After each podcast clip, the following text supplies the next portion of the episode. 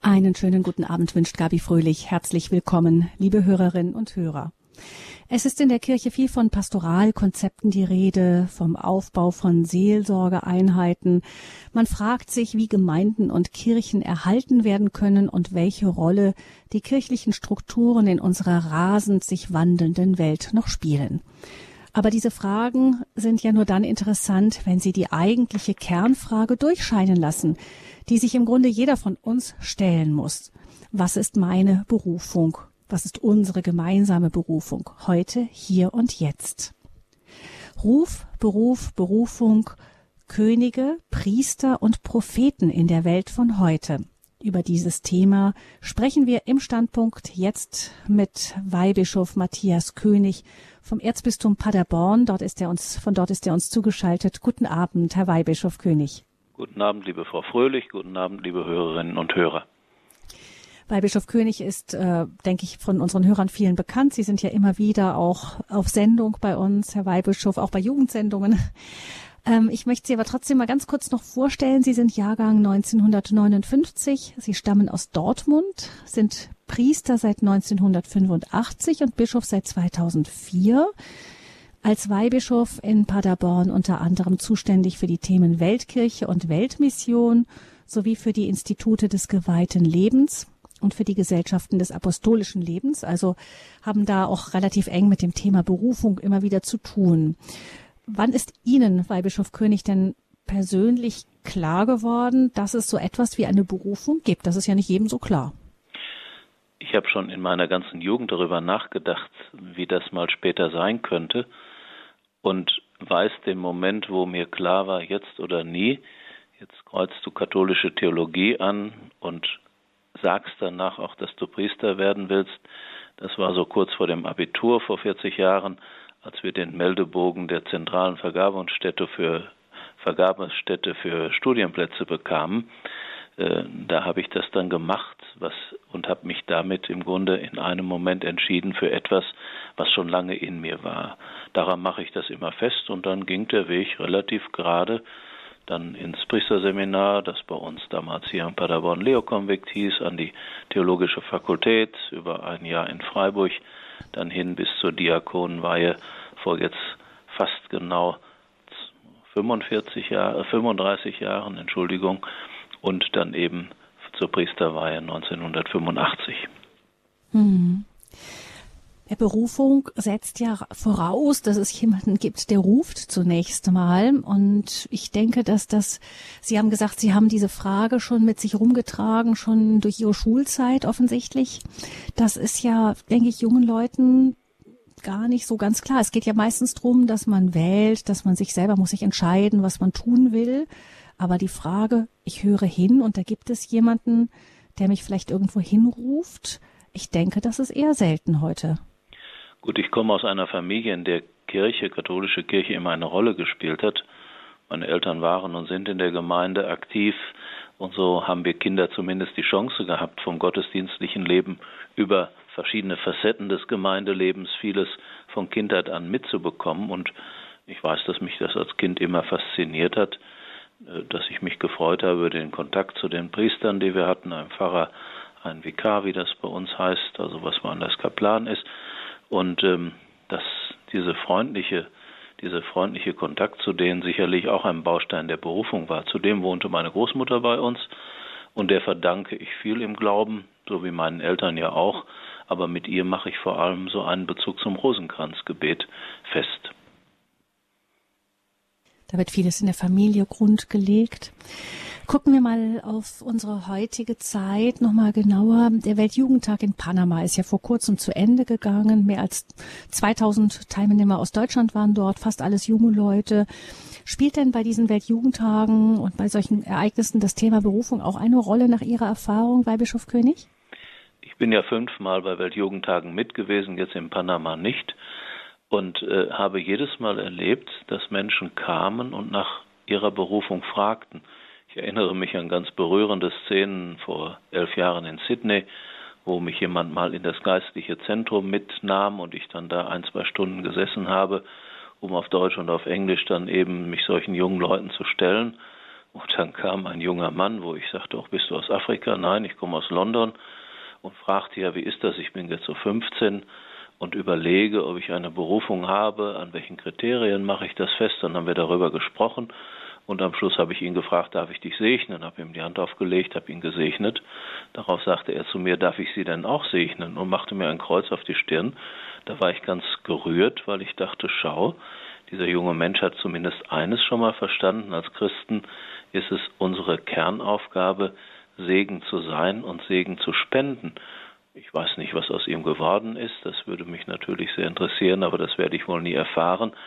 Aber immerhin dachte ich hier zu ein junger Mensch, vielleicht auch durch den Weltjugendtag begünstigt und gestärkt, sich so auf eine Spur begeben, dass er zumindest seine Berufung zum Christsein ganz klar hatte.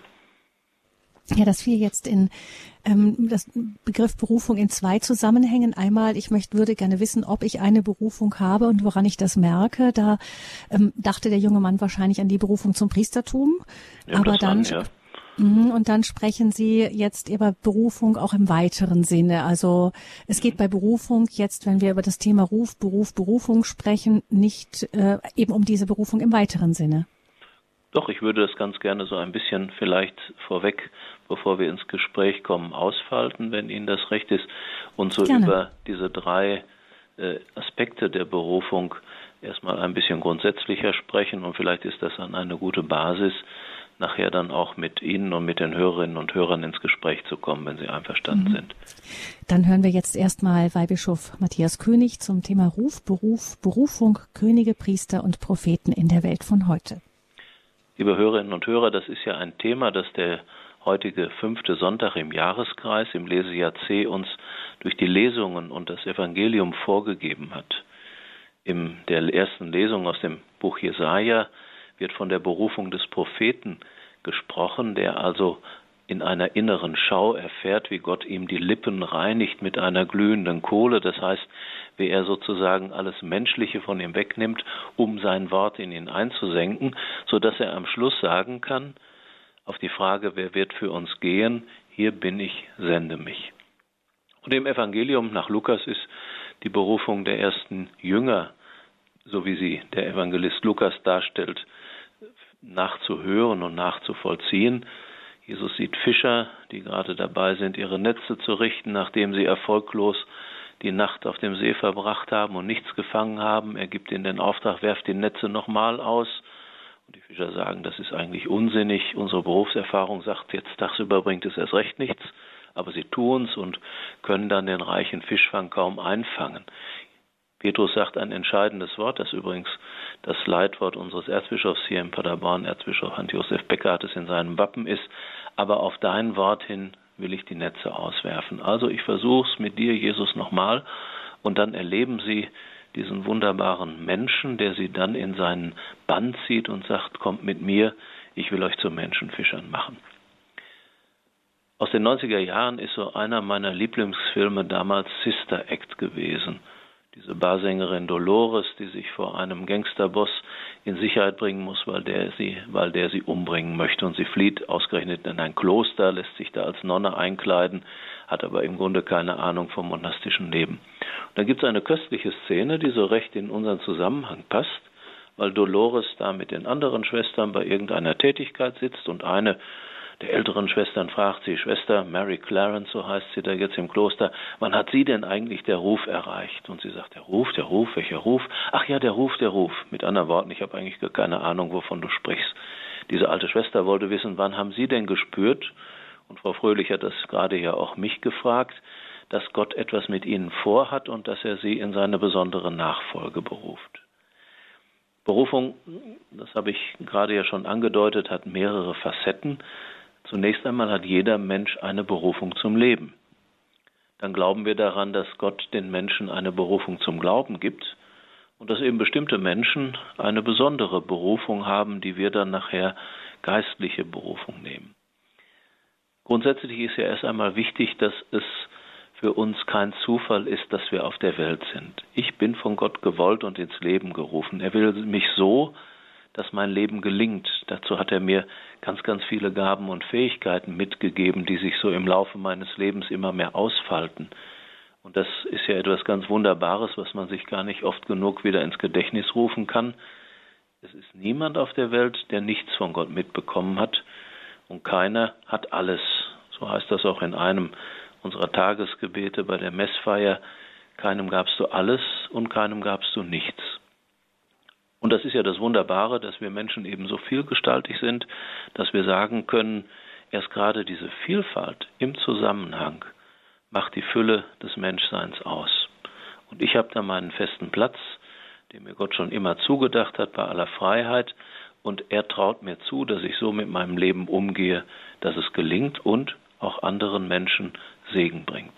Das ist meine Berufung zum Leben, zu einem gelungenen Leben, zu einem Leben in Fülle, die ich allerdings auch vertun kann, denn die Tragweite der menschlichen Freiheit, so wie wir Christen sie verstehen, beinhaltet ja auch, dass ich meine Freiheit missbrauche und mein Leben verspiele. Mit anderen Worten, dass ich so lebe, dass es irgendwann dann einmal vorbei ist und dass ich im Grunde nicht das auf die Welt gebracht habe, was eigentlich meine Berufung war. Das zweite ist die Berufung zum Glauben. Das ist ja das, was wir immer und immer wieder den Menschen nahebringen möchten. Wir können euch unseren Glauben nicht überstülpen. Keiner kann einen anderen zum Glauben zwingen und ihn gläubig machen. Das ist ja das, was Eltern, die sehr christlich gesonnen sind, oft sehr schmerzhaft erfahren. Sie haben ihren Kindern alles mitgegeben, was sie ihnen vom Glauben mitgeben wollten, haben sie in den Gottesdienst, ins Gebet, in das christliche Leben eingeführt und die Kinder sagen irgendwann, das ist nichts für mich, das ist langweilig, das macht heute sowieso keiner und ich will das nicht. Man kann das eben ablehnen, man kann keinen dazu zwingen, aber das ist ja so mit Geschenken, eigentlich entfalten sie erst ihren Sinn, wenn ich sie dann dankbar annehme. Und so ist das eben auch mit dem Glauben. Gott hält mir den Glauben hin als ein großes Angebot. Die Franzosen sprechen bei der Glaubensweitergabe vom Proposé la foi, den Glauben vorschlagen, mit anderen Worten, ihm anderen Menschen so zu präsentieren, dass die ihn interessant finden und darauf zugreifen. Aber die Entscheidung, ob ich das jetzt annehme, liegt ganz bei dem einzelnen Menschen. Aber das Wunderbare ist, Gott, er lässt es nicht bei einem oder zwei versuchen, er versucht es immer wieder. Und es gibt ja viele Geschichten von Menschen, die erst sagen, in meinem späteren Leben habe ich erst erlebt und erfahren, und angenommen, was Gott mir da schon immer vorgehalten hat, nämlich seine Liebe, sein Glauben, das Vertrauen zu ihm. Und das ist genau die Antwort, die man im Glauben geben kann. Mein Vertrauen, meine Liebe zu Gott, das im Grunde zurückzuerstatten, soweit ich das mit meiner begrenzten Menschlichkeit kann, was er mir in unendlicher Fülle als Gabe mitgibt. Es gibt bei uns im Paderborner Anhang ein eucharistisches Lied, da heißt es über die Eucharistie, dieses Denkmal seiner Liebe in dem heiligen Sakrament fordert unsere Gegenliebe jetzt im Neuen Testament. Mit anderen Worten, so wie bei menschlicher Liebe auch, sie erfüllt sich erst, wenn die Liebe, die ich einem schenke, von dem anderen angenommen und erwidert wird. Wir müssen uns das klar machen. Es gibt ja Religionen, in die wird man hineingeboren, ohne dass man das im Grunde eigentlich wirklich möchte. Wer in einem muslimischen Land geboren ist, ist automatisch Muslim oder Muslima. Christ bin ich nicht, wenn ich in einem ehemals oder wirklich christlich geprägten Land geboren werde, sondern erst, wenn ich die Taufe empfangen habe. Und bei Erwachsenen setzt der Glaube, ist der Glaube immer die Voraussetzung für die Taufe. Bei Kindern hoffen wir, dass Eltern oder Paten dieses Kind dann zum Glauben hinein geleiten. Ich werde also nicht in den Glauben hineingeboren, sondern, und das gilt auch für Leute, die als Kinder getauft worden sind, für mich ja auch, irgendwann muss ich dann die Entscheidung treffen, ob ich wirklich glauben und als Christ leben will oder nicht. Sonst kann mir das verloren gehen. Und das ist ja leider in unserer westlichen Welt ein Phänomen, das wir weithin beobachten. Die Entscheidung für den Glauben, die Berufung annehmen zum Glauben, hat immer Konsequenzen für mein Leben gibt auch ein Tagesgebet aus dem Messbuch, das sagt, gib uns die Kraft, alles zu lassen, was unserem Glauben widerspricht und zu tun, was unserem Glauben entspricht, was unserem Glauben gemäß ist. Das hat der Christen immer ausgezeichnet, bei aller Sündhaftigkeit und Fehlerhaftigkeit, über die wir ja in den letzten Wochen und Monaten so viel nachdenken in der Kirche. Ich tue als Christ bestimmte Dinge nicht. Wenn man das konkret nennt, ich versuche nicht zu hassen, ich versuche nicht Feindschaften zu pflegen, ich versuche nicht andere Leute fertig zu machen oder auszubeuten oder zu lügen und so weiter und so weiter. Wir alle wissen, dass uns das nicht in allem gelingt, aber der Anspruch ist zumindest da und hätten wir diesen Anspruch nicht, dann würden wir uns auch nicht danach strecken. Und da sind wir bei dem, was der heutigen Sendung so ein wenig den Titel gegeben hat. Diese Berufung zum Glauben gründet in der Taufe. Und nach der eigentlichen Taufe darf ich als Priester den Neugetauften mit Krisamöl salben und ihm zusagen, denn du hast Anteil am Königtum, am Priestertum, am Prophetenamt Jesu Christi. Mit anderen Worten, uns ist eine dreifache Würde gegeben, die in diesem Zeichen der Salbung eine ganz besondere Ausdrucksweise findet. Mein ganzes Leben soll sich durch die, die Antwort auf Gottes Ruf entfalten, indem mir zugesagt ist, ich habe eine unveräußerlichte Würde, das ist das Königliche in meiner Existenz. Ich darf durch mein Leben Gott bezeugen, das ist das Prophetische, und ich darf einstimmen in den großen Lobpreis Gottes, der die ganze Welt umzieht. Gerade an Sonntagen denke ich immer an dieses große Netz der Glaubenden, die sich zum Lobpreis Christi, zum Hören auf das Evangelium und eben in vielen Kirchen auch zur Eucharistie treffen. Also der zweite Aspekt, ich bin berufen zum Glauben. Und der dritte, es gibt Menschen, die sind in die besondere Nachfolge Jesu Christi gerufen. Gerade hatte ich noch einen Mitbruder zu Gast und wir sprachen über die Sonntagstexte und er sagte, ich habe heute den Leuten gesagt, und die haben mich erstmal groß angeguckt, ihr habt alle einen Zweitberuf. Ihr seid nämlich alle berufen, Menschenfischer zu sein, so wie die ersten Apostel, von denen das Lukas-Evangelium da heute berichtet. Und das ist ja erst einmal eine Zusage, die kein Christ vergessen dürfte. Durch meinen Glauben, durch mein Glaubensleben soll Gott in die Welt hineinkommen, soll Jesus Christus mit seiner frohen Botschaft bezeugt werden. Das wäre natürlich wunderbar, wenn das alles so klappte. Wie wäre die Welt, wenn alle Christen wirklich sehr ernsthaft dieser Berufung folgten? Und aus dieser allgemeinen Berufung heraus wissen wir, dass Gott auch heute nicht weniger als in anderen Zeiten junge Menschen oder auch schon längst Erwachsene ruft, alles zu verlassen, wie es im Evangelium heißt, um ihr Leben Christus anzuvertrauen, als Priester, als Ordensleute oder in einer anderen Form des geweihten Lebens. Das ist natürlich heute für junge Leute fast undenkbar. Aber ich habe bei Wallfahrten oft erlebt, so eine Atmosphäre, wo Glaube so einen ganzen Tag durchprägt und durchzieht und wo dann, manchmal waren bei den Durtfahrten 150 junge Leute mit, wo denen das nicht zu viel wurde, morgens die Messe zu feiern und dann die Sakramentsprozession mitzumachen, zwischendurch den Kreuzweg zu beten, eine Beichtkatechese mit Wortgottesdienst und abends dann wieder zur Lichterprozession zu erscheinen und vielleicht, wenn wir bei Lourdes bleiben, dann eben auch noch nachts an der Grotte einen Moment zu verharren und zu beten, sogar Rosenkranz habe gedacht, wenn wir solche eine Atmosphäre in unserer Gesellschaft hätten, die wir natürlich nicht haben, dann würden Berufungen nur so sprudeln. Denn auch bei solchen Wallfahrten, oder denken Sie an Thésée, oder denken Sie an die Weltjugendtage, von denen wir gerade schon sprachen, sind immer Momente, wo junge Leute vielleicht zum ersten Mal in ihrem Leben äh, erfahren, es ist gar nicht verrückt und gar nicht außenseiterisch, glauben zu wollen und zur Kirche zu gehören, Christ zu sein, sondern eigentlich ist das ganz normal. Aber wenn das halt im Alltag nie so erfahren wird, wenn man da als Christ und als Christin gleich als verschroben und komisch gilt, dann kann natürlich eine Berufung, die vielleicht viel mehr Leute haben, als wir glauben, sich nicht durchsetzen. Heute ist es und bleibt es sehr viel schwerer als früher, so einen Ruf in die besondere Nachfolge Jesu zu hören. Ich habe vor einiger Zeit mal eine unserer Missionsschwestern, die jetzt hochbetagt ist, gefragt, wie sind Sie denn eigentlich in diesen Orden gekommen und auf die Idee, Missionarin zu werden? Und da sagte sie damals, und sie meinte das Ende der 50er Jahre, kam auf unser Gymnasium irgendeine Ordensfrau von diesem Orden und hat in den Klassen erzählt, was sie so macht. Und da habe ich gedacht, ach, das könntest du auch.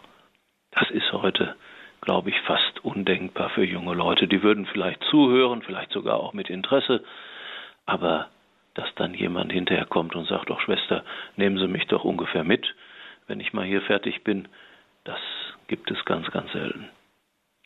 Das Letzte, was ich sagen wollte, ist, dass natürlich auch diese Art von Ruf zum Menschsein, zum Glauben und eben in die besondere Nachfolge irgendwo einen, einen Nährboden braucht. Und da sind die Quellen eigentlich ganz klar. Die Eucharistie ist etwas, was so tagtäglich uns Menschen neue Nahrung gibt, weil sie mir Gottes Wort aufbereitet, jeden Tag mit neuen Schriftlesungen und weil sie mir Christus in die Hände legt und auf die Zunge mit seinem Fleisch und mit seinem Blut und weil ich daraus dann wirklich leben kann. So die tägliche Messe ist leider auch für viele Katholiken, die ihren Glauben so noch praktizieren, gar keine Möglichkeit mehr. Einmal vielleicht, weil sie es beruflich nicht schaffen, b, weil die Strukturveränderung ihnen in ihrer Gemeinde vor Ort die tägliche Messe genommen hat und C, weil das eben ja keiner tut, also tue ich es auch nicht. Aber es lohnt sich und ich entdecke manchmal, dass so junge Leute, die dahin geführt werden, auf einmal sagen, wenn ich es nicht habe, fehlt es mir. Wir haben ja auch in unserem Erzbistum eine ganze Reihe von jungen Menschen, manchmal bis zu 30 im Jahr, die als sogenannte Missionarinnen und Missionare auf Zeit in die Welt gehen um dort in Projekten der Kirche mitzuarbeiten. Und vor einiger Zeit schrieb eine junge Frau, jetzt war ich ausgerechnet in meinen Ferien krank und musste ins Krankenhaus und als ich da so lag, hat mir richtig die tägliche Messfeier mit der bei den Schwestern, bei, der ich, bei denen ich bin, der Tag begonnen hat, gefehlt. Da habe ich gedacht, wie wunderbar, wenn jemand die vorher wahrscheinlich nicht so unbedingt den Draht dazu hatte oder haben konnte, das auf einmal als Mangel erfährt, nicht jeden Tag die Eucharistie zu feiern. Wir haben die Heilige Schrift und das ist bei Weltjugendtagen und in TC immer ein großes Plus, dass junge Menschen auf einmal merken, die Bibel ist kein frommes Märchenbuch, das ich schon längst mit meiner Kindheit zur Seite gelegt habe, wenn ich überhaupt noch ein Buch in die Hand genommen habe, sondern sie ist ein Buch mit Worten des Lebens für mich.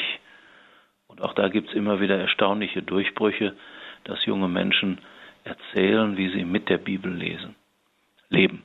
Und dann ist natürlich das Bussakrament das bei uns ja schon fast vergessen ist, für das ich immer werbe im Zuge der Firmenvorbereitung und manchmal dann das doch so vergeblich tue.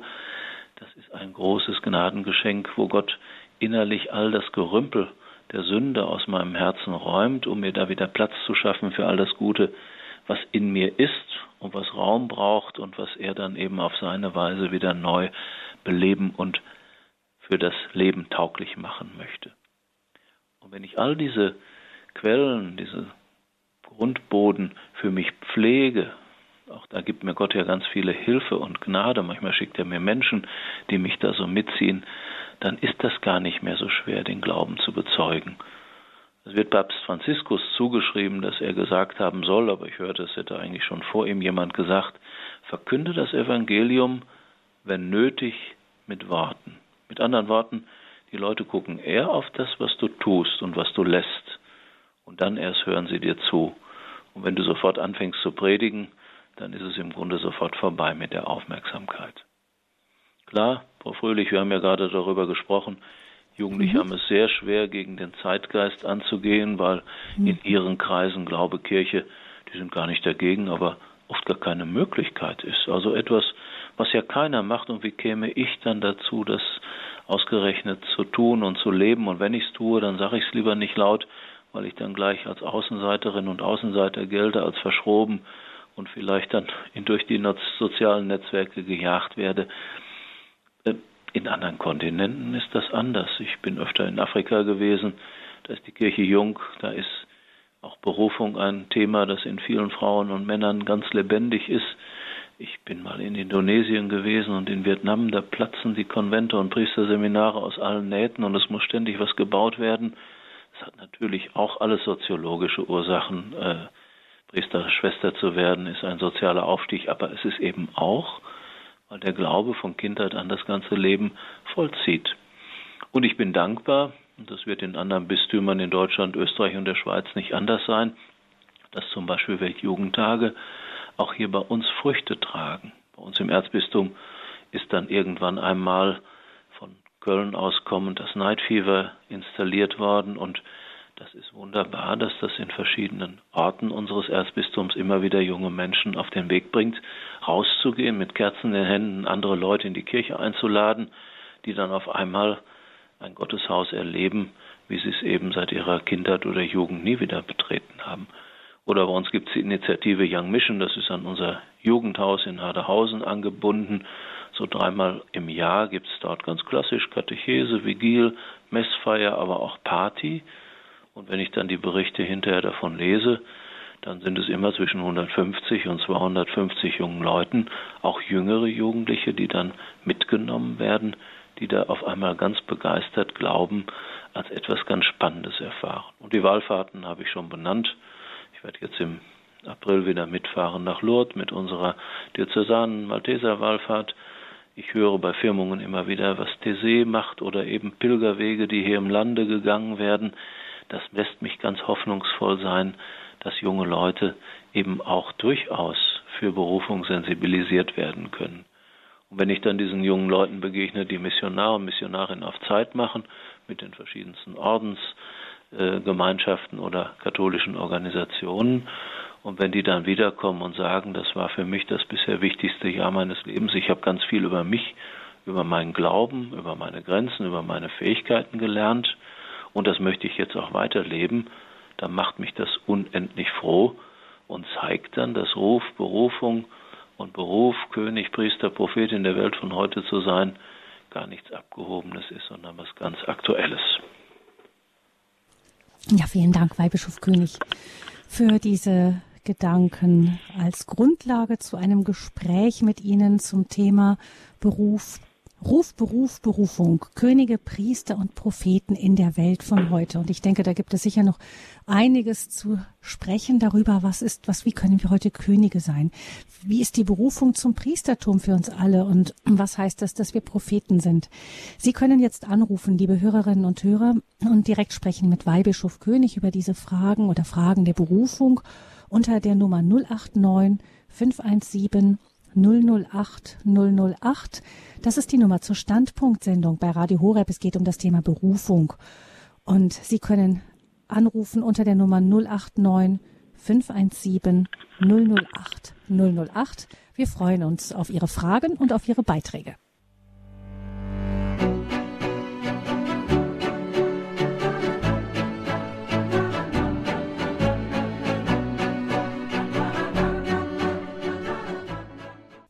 Sie haben eingeschaltet bei Radio Horeb in der Standpunktsendung zum Thema Ruf, Beruf, Berufung, Könige, Priester und Propheten in der Welt von heute. Und liebe Hörerinnen und Hörer, ähm, die Telefonnummer zur Sendung ist die 089 517 008 008. Wenn Sie Fragen haben an Weihbischof König 089 517 008 008.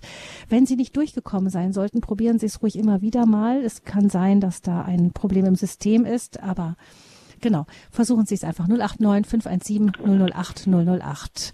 Herr Weihbischof König, danke erstmal für Ihre, Ihren Gedanken, Ihren Impuls am Anfang. Ich habe mitgenommen, wir haben alle einen Zweitberuf, nämlich Menschenfischer. Das heißt, das gilt für uns alle zunächst einmal. Ich würde gerne mit Ihnen noch ein bisschen über diese drei Begriffe nachdenken, die ja doch ein bisschen altertümlich klingen. Könige, Priester, Propheten. Also ich glaube, wenn ich über die Straße laufen würde in den Supermarkt und sagen würde, fühlen Sie sich als König, fühlen Sie sich als Priester oder als Prophet, da würden alle wahrscheinlich mit den Achseln zucken und ein komisches Gesicht machen. Ähm, das Königsein, ähm, wenn wir, wir sind ja mit, Sie haben das ja gesagt, wir werden auch bei der Firmung ähm, eben gesalbt zu Königen, zu Priestern, zu Propheten. Das Königsein, können wir das vielleicht noch mal ein bisschen erstmal genauer anschauen. Was bedeutet das für uns? Also König suggeriert auch Herrschaft. Ähm, aber es ist ja ja, es ist ja nicht so, dass das, das Reich Gottes ein Reich ist, in dem die einen über die anderen herrschen. Gut, ich habe ja den Vorteil, per Nachnamen bin ich immer schon König gewesen, ohne irgendwelche, ohne irgendwelche Herrschaften zu haben. Nein, es ist tatsächlich das damit gemeint, was ich versucht habe gerade zu sagen, dass wir ein ganz großes Ansehen von Gott her haben. Und Ansehen heißt ja, wir sind im Blick, und zwar in einem ganz positiven Sinn, nicht im Sinne von wir werden beobachtet, sondern Gott schaut uns an mit seinem Blick der Liebe und der lässt uns so richtig wenn wir denn diesen Blick zulassen und in uns aufnehmen, aufgehen. Wenn Sie mal so schauen, wie das ist, wenn man Menschen freundlich anschaut und anlächelt, wie man da merkt, dass da etwas in ihnen passiert, Firmlinge erzählen das immer mal wieder, wenn sie im Altenheim so Dienst tun und dann mit einem Lächeln auf die alten Menschen zugehen, auch auf die Dementen, die reagieren sofort. Und viele öffnen sich dann spürbar, wenden sich dem, der sie da anlächelt, zu. Und so ähnlich stelle ich mir das vor, wenn Gott uns mit seinem Blick der Liebe anschaut und uns damit eine ganz besondere königliche Würde zuspricht. Mit anderen Worten, ähm, das ist ja das, was die Christen immer auf, ausgezeichnet hat und was sie früher ähm, gerade im römischen Reich manchmal auch so als suspekt hat erscheinen lassen. Auch die Sklaven, die ja eigentlich eher zu den Sachen und dem sächlichen Besitz zählten, waren für sie Menschen, die eben von Gott diese besondere Würde haben und unser Begriff der Menschenwürde, der hat ganz, ganz tiefe christliche Wurzeln, was wir nie vergessen dürfen. Das ist das Königliche an unserer Berufung und der Grund, warum wir sagen, kein Mensch hat das Recht, einem anderen Menschen diese Menschenwürde und überhaupt das Menschenleben abzusprechen. Das ist der tiefste Grund auch für den Einsatz der Christen gegen Abtreibung oder eben auch gegen die sogenannte Euthanasie, die ja eben nicht unbedingt ein guter Tod ist. Mhm. 089 die Nummer zur Sendung. Ich begrüße Herrn Schenk. Er ruft aus dem Ruhrgebiet an. Herr Schenk, ich grüße Sie. Also gar nicht so weit von Weihbischof König entfernt. Nein, nein, ganz recht. Schönen guten Abend, Herr Weihbischof König. Schönen guten Abend, Frau Fröhlich. Ich äh, bin Sozialpädagoge und vermisse eigentlich etwas so in den letzten ja, Jahrzehnten, muss ich leider sagen, dass äh, Priester immer wieder sagen, die Familie ist also dafür zuständig, dass die Kinder ähm, ja christliche Werte erfahren.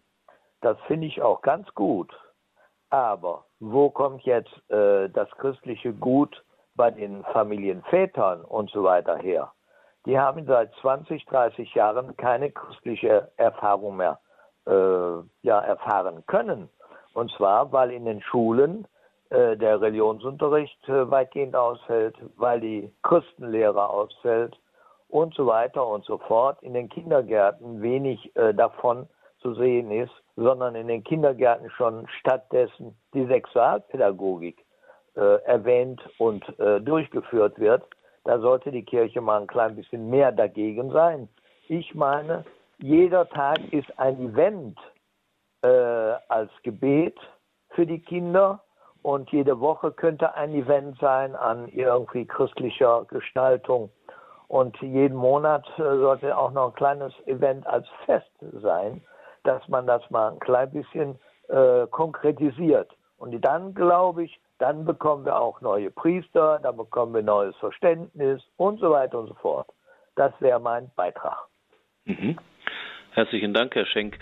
Ich finde das ganz interessant, äh, dass ich einen Ordensmann kenne, der gerade auch da ansetzt, wo Sie gerade gesagt haben, da ist so ein gewisses Defizit. Der bietet nämlich äh, in seinem Bereich, wo er untertourt durch ganz Deutschland, Männerwochenenden an. Da würde man ja auf den, im ersten Moment denken, oh Gott, das kommt ja nie zustande. Männer sind uns in der Kirche ja so ziemlich abhanden gekommen. Wir sind eine Frauenkirche mit Männerhierarchie, sagen viele kritisch. Aber äh, wenn ich ihn mal frage, sagt er, nein, nein, ich habe da manchmal 20 und 25 Männer unterschiedlichsten Alters sitzen. Und hm, das ist jetzt überhaupt nicht polemisch und auch nicht gegen ja. irgendwie Gleichberechtigung gerichtet. Männer haben einen anderen Zugang zur Spiritualität als Frauen und er scheint da offenbar in eine Lücke zu stoßen, die in unserer Kirche, wie Sie es ja gerade angedeutet haben, mhm. tatsächlich ist. Ab und zu komme ich bei Visitationen mal in Kindergärten und dann sehe ich junge Männer, die da ihre Ausbildung als Erzieher machen oder tatsächlich auch mal als äh, Kindergartenleitung. Und die sagen dann immer, wir sind hier in unserer Gruppe ständig belagert, nicht? weil in bestimmten Etappen der Erziehung Glaube im öffentlichen Bereich Männer fast ja. völlig ausfallen, nicht? Kindergarten, Grundschule. So ist das so, ja. Sie wissen das besser als ich, wenn Sie Sozialpädagoge ja. sind, was das dann ja, für genau. Folgen hat. Ne? In vielen Bereichen. Ja, ich sehe jetzt im Moment noch nicht so die große Aufmerksamkeitswende, dass man eben diesen zweiten Aspekt des Menschseins in die religiöse Erziehung sehr bewusst einbaut. Und Sie ahnen ja auch, wenn man das jetzt so offen benennen würde, dass das ein Defizit ist, wird man gleich schon wieder zerfleischt von allen, die meinen, äh, man müsste doch äh, für Geschlechtergerechtigkeit sorgen und so weiter. Offenbar besteht sie de facto in manchen Glaubensbereichen, zumindest bei uns in unserer Gesellschaft nicht. Auf der anderen Seite staune ich manchmal. Ähm, ich habe da so einen Fall vor Augen, ähm, wo mich das richtig berührt hat, wie ein Mann, der gerade seinen Sohn verloren hatte, ganz anders trauerte, als die Frau das tat und mit einer Glaubenszuversicht äh, trotz dieses herben Verlustes mich da ansprach, dass ich dachte, boah, das hast du lange nicht erlebt. Als ich das nächste Mal nach ihm fragte, war dieser noch gar nicht so alte Vater dann auch sehr plötzlich an einem Krebs gestorben und ich dachte, meine Güte, hoffentlich erlebt er jetzt, woran er sich da in der Trauer um seinen verunglückten Sohn festgemacht hat. Das war für mich dann so ein Beispiel. Ja, ich denke, ähm, die äh, Kirche allgemein und äh, Priester und so weiter äh, sollten schon ein klein bisschen mehr ähm, in den Abendstunden auch ein klein bisschen die Familien unterstützen. Und das ähm, sehe ich zu wenig. Die Ehrenamtlichen werden auch zu wenig unterstützt. Und das muss ich leider anprangern. Mhm. Denn da kann nichts wachsen. Entschuldigen Sie bitte. Wenn einer keine Mathematik gelernt hat, kann er nicht nachher ein Professor werden. Wenn mhm. einer kein Deutsch gelernt hat, kann er nichts werden. Er muss doch ganz klar äh, irgendwelche Anleitungen haben. Jesus mhm. hat seinen Jüngern auch Anleitungen gegeben. Ja. Ja. Warum machen das die Priester heute nicht mehr? Die werden von allen Sachen entbunden, nur wegen des Geldes wegen, wegen äh, großen, äh, äh wie heißt es, äh, Verwaltungskram. Ja, ja, gut. Wird teilweise schon abgebaut, aber das ist noch viel zu wenig. Naja. Gut, ich lasse das einfach mal so stehen. Ich, ich erlebe natürlich, dass äh, bei meinen Besuchen in Gemeinden auch so ein Stückchen vielfältiger. Gerade bei uns im Bistum ist ganz viel getan worden, um diese Verwaltungslast den Priestern von den Schultern zu nehmen und das wird auch dankbar angenommen.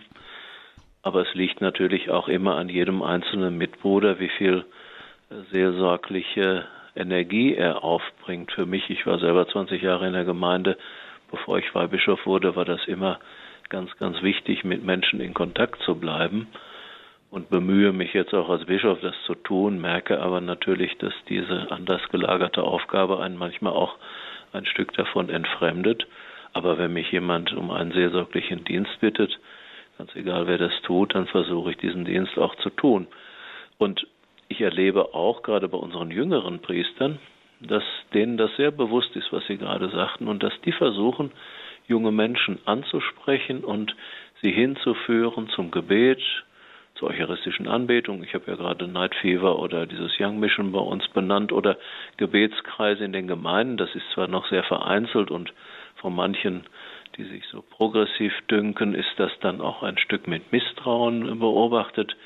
Aber ich höre manchmal ganz erstaunliche Dinge wie junge, äh, wie unsere jungen Mitbrüder dann so einen Kreis zusammenbekommen, der wirklich regelmäßig jede Woche sich findet, manchmal eben auch mit jungen Leuten. Natürlich ist das das Schwierigste. Und das ist vielleicht genau das, was Sie gerade in Ihrem Beitrag, Herr Schenk, meinten. Man muss junge Menschen hinführen zum Glauben. Ich weiß, der Bischof von Osnabrück, unser früherer Weihbischof Franz Josef Bode, der hat immer und immer wieder in diesem wunderbaren Dom in Osnabrück Gebetsschulen angeboten.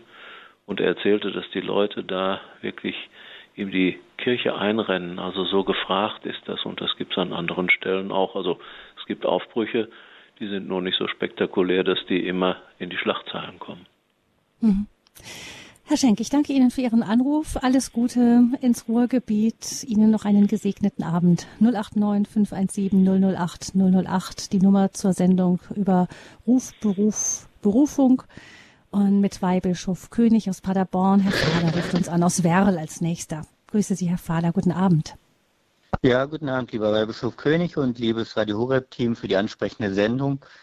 Ähm, Weihbischof König, ähm, wir sind ja im gleichen Erzbistum und ähm, ich habe eben mit Interesse gehört, dass natürlich äh, es gibt eine allgemeine Berufung zum Priestertum und es gibt die besondere Berufung eben in den äh, Ordensberuf oder in die Berufung.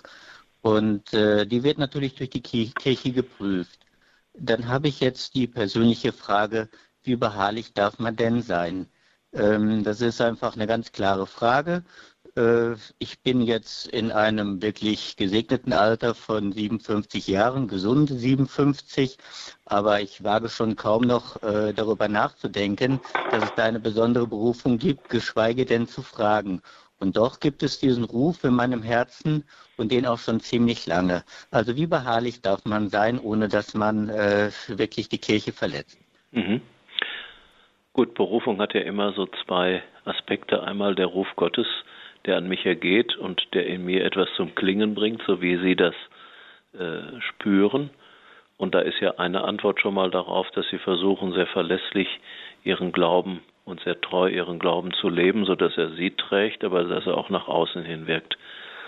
Äh, zum anderen ist bei einer kirchlichen Berufung der zweite Aspekt immer, dass das dann, wenn es um einen kirchlichen Beruf im ganz konkreten Sinne geht, die Kirche dann eben auch diesen diese Berufung annimmt und fördert. Und da gibt es viele Kriterien. Gerade heute in unserer Zeit wird das ja ständig auch von den Medien angefragt. Wie bilden wir Priester aus? Wie prüfen wir Leute, die Ordensleute werden wollen? Und so weiter und so weiter. Ähm, und da gibt es dann eben manchmal Kriterien, die nicht immer jeder nachvollziehen kann, dass man sagt, also lebt deinen Glauben, sei ein guter Christ im Alltag, aber wir können uns nicht vorstellen, dich jetzt in unseren Orden aufzunehmen oder dir noch einen Weg zum Priestertum zu bahnen und so weiter und so weiter. Wobei das eben sehr vielfältig ist. Mir fällt da jetzt ein, wir haben ja in Deutschland das Priesterseminar in Landershofen, da sind gestandene Männer, die schon im Beruf waren, auch manche ihres Alters, die dann da Theologie studieren in einem äh, Trimesterstudium und die dann auch mit Ende 50 und Anfang 60 noch zu Priestern geweiht werden. Es gibt Orden, die sagen, wunderbar, dass du jetzt, wo du deine normale Berufskarriere jetzt fast hinter dir hast, äh, auf Gottes Ruf antworten willst, wir helfen dir. Es gibt aber eben auch Zusammenhänge, wo das eben gesagt wird, ach, bleib lieber so weiter, wie du jetzt bist in der Welt, aber durchdring die mit deinem Glauben und deiner besonderen Berufung, die sich ja auf ganz vielfältige Weise äußern kann. Also da müssen Sie dann wirklich ganz konkret werden und mal sondieren mit geistlicher Begleitung und Leuten, die da Ahnung haben. So generell kann man da nie sagen, äh, das geht oder das geht nicht. Äh, danke für Ihre Antwort. Gibt es eine Deadline oder ähm, soll man einfach am Ball bleiben, wenn man etwas äh, äh Berufung wirklich konkret spürt? Ja, sicher. Am besten ist immer Kontakt aufnehmen, ganz konkret, um das mal zu hören. Sie müssen einfach mal schauen, in welche Richtung äh, Sie meinen, dass Sie diese Berufung spüren. Wenn Sie sagen, das ist eher zum Ordensleben, dann ist ja die Frage zum Aktiven oder zum Kontemplativen. Da gibt es ja nun eine ganz, ganz große Bandbreite. Wir haben bei uns im Erzbistum, und das gibt es in vielen anderen Stellen auch, die Stelle Berufe der Kirche. Da ist ein junger Priester, der ist ansprechbar, erfahrene Ordensleute. Das finden Sie alles äh, im Internet wahrscheinlich ohne große Probleme auf der Seite mit E-Mail oder mit Telefon und da einfach mal Kontakt aufnehmen und sprechen. Und dann ergibt sich eine Richtung, entweder dass gesagt wird, ja, versuchen Sie es mal und wir helfen Ihnen oder lassen Sie es besser. Es gibt eben einfach Sachen, die äh, sich so nicht klären lassen und, und es ist besser, wenn Sie sich jetzt nicht aufreiben an etwas, was realistisch keine Chance hat. Es gibt Länder, das erlebe ich ja dann auch manchmal, wenn ich durch die Welt komme, da ist es schon schwierig, wenn man nicht als junger Mensch im kleinen Seminar der Diözese gewesen ist, also im Grunde mit zwölf oder vierzehn da in so ein Knabeninternat gegangen ist, weil die sagen, wir wollen die von Kindheit an kennen. Das ist bei uns in Deutschland natürlich nicht. Und es gibt Länder, die haben so viele Berufungen, dass sie sagen, wir setzen einen Schnitt, ab 21 oder ab 25 nehmen wir überhaupt keinen mehr auf. Aber äh, Sie können sich denken, bei unserer Berufungssituation in Deutschland gehören wir nicht dazu. Ja, vielen Dank. Ich habe ja. das Interesse gehört. Schöne Grüße nach Werl. Das ist ja unser wichtigster Wallfahrtsort im Erzbistum Paderborn. Die Trösterin der Betrübten hat schon ganz, ganz viel für Berufungen getan und tut es weiterhin. Danke. Dankeschön, Herr Fahler. Alles Gute und Gottes Segen für Ihren weiteren Weg. Und dann begrüßen wir Frau Busch. Sie ruft uns aus Neustadt an, ja, der, an der Wein. Weinstraße an. Grüße Sie, Frau Busch. Grüß Gott an alle, äh, auch an Herrn Weinbischof König und an Frau Fröhlich. Ähm, am Samstag gab es ein, ein wunderbares, haben sie eine wunderbare Sendung gebracht äh, mit Pfarrer äh, Christoph Baumgarten und dann anschließend Wolfgang Kurz und der jungen Frau, äh, die begeistert und wirklich beseelt gesprochen hat über ihren Glauben und, und die Kirche und Beziehung zur Kirche und das, wie sie Gott äh, erfahren und erlebt hat. Also das ist quasi ihre Berufung. Und das, da kann ich nur noch mal darauf aufmerksam machen, eben am Samstag ähm, um 10.39 Uhr und 10.45 Uhr. Und ähm, mir ging es so, ähm, also ich sprach da eben auch über den Alpha-Kurs. Ich habe auch Kloster auf Zeit gemacht, das kann ich sehr empfehlen, einfach überhaupt mal ähm, das Leben da für drei, fünf, drei oder fünf Tage kennenzulernen.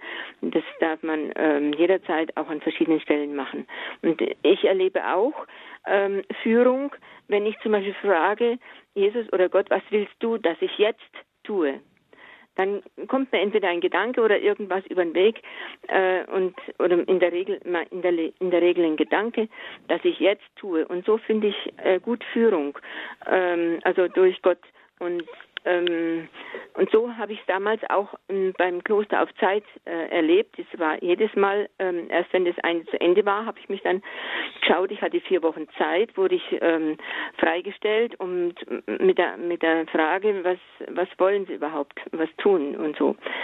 Ähm, ja, das war das eine, was ich erzählen wollte. Und dann auch ähm, bei dem zweiten Etappe Kloster auf Zeit erlebte ich, ähm, das war also ein, schon ein äh, Konvent dann auch äh, mit Altenheim und täglicher Messe.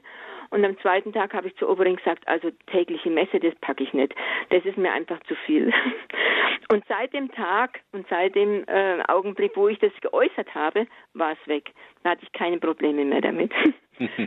und ähm, ja, also ich ähm, habe auch zum Beispiel als 14-Jährige so ungefähr äh, mal äh, mich gefragt, was will ich heiraten oder Kloster oder wie. Ähm, also ich bin religiös aufgewachsen und äh, habe auch gerne Heiligengeschichten gelesen. Es hilft sehr, weil man inspiriert wird über christliches Leben und über gutes Leben äh, und auch mit den Heiligen in Verbindung bleiben kann, wenn in schwierigen Zeiten zum Beispiel.